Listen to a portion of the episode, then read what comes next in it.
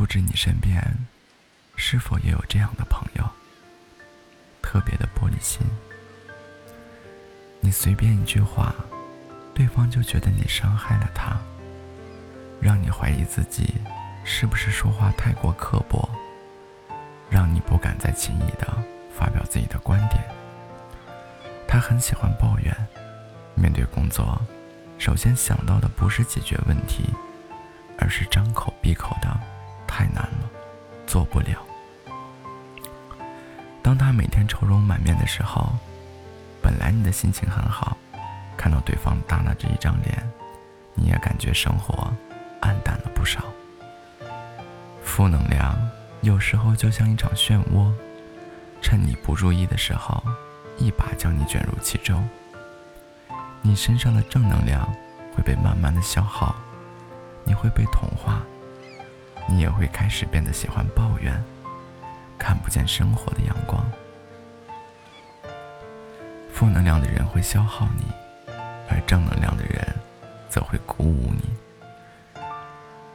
之前看过一档节目，有人问一位排球运动员：“是不是在赛场上都不紧张？”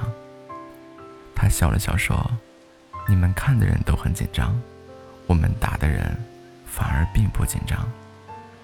我们在比赛中会控制自己的情绪，传递给队友的。”一定都是正面的信息，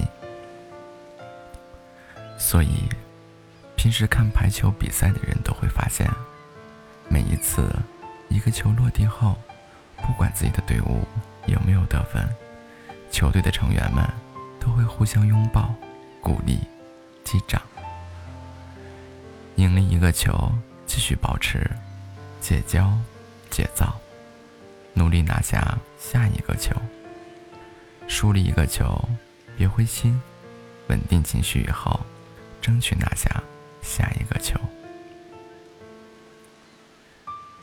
不仅是球场，人生这个赛场也是一样。如果你身边的人都是满满的正能量，总是给你积极的暗示，相信你一定能做到，那么也会对你要做的事情，对你自己有更多的自信。有人说，一个人越过越好，有三个步骤。第一个步骤是远离负能量的人，第二个是靠近正能量的人，那么第三个，也是最最重要的步骤，就是自己去做那个正能量的人。抱怨有时候非常可怕，因为它会传染，不仅让你自己的心态。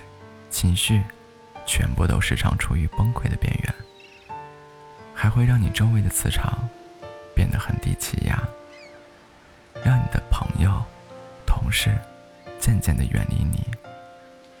抱怨解决不了任何问题，于是多想解决办法，生活才会越来越好。生命来来往往，我们会遇见无数的人。与什么样的人相交，会影响我们成为什么样的人。跟着苍蝇走，只能到达肮脏的沟渠；跟着蝴蝶走，才能嗅到鲜花的芬芳。接下来的时光里，愿你能选择合适的朋友，端正自己的心态，做好自己的事情，远离消耗你的人。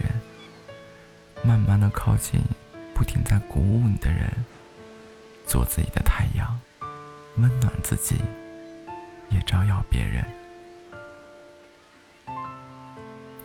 感谢您的收听。